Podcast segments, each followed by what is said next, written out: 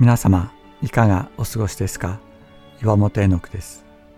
今日も366日元気が出る聖書の言葉から聖書のメッセージをお届けします。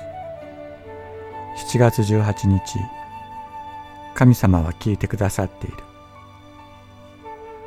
私たちは肉の体を持っていますから痛みや苦しみの中で祈れなくなることがあります。また肉の心が神様から私たちを引き離そうとすることがあります。トガが私たちを圧倒し、神様の顔を見上げることができなくなることがあるのです。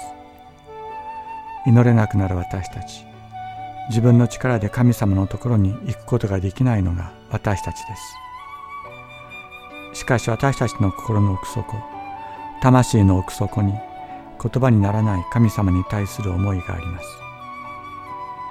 聖書は言います。神様はそれを一つも聞き逃さず、聞いてくださっていると。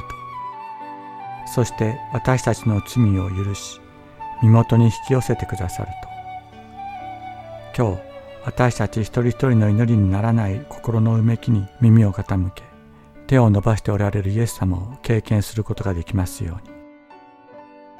孤独を感じるときに身元に引き寄せて抱きしめてくださるイエス様の温かさを知ることができますように。あなたは一人ではありません。心からあなたのために祈っています。祈りを聞かれる方よ。身元にすべての肉なるものが参ります。数々の咎が私を圧倒しています。しかし私たちの背きをあなたは許してくださいます。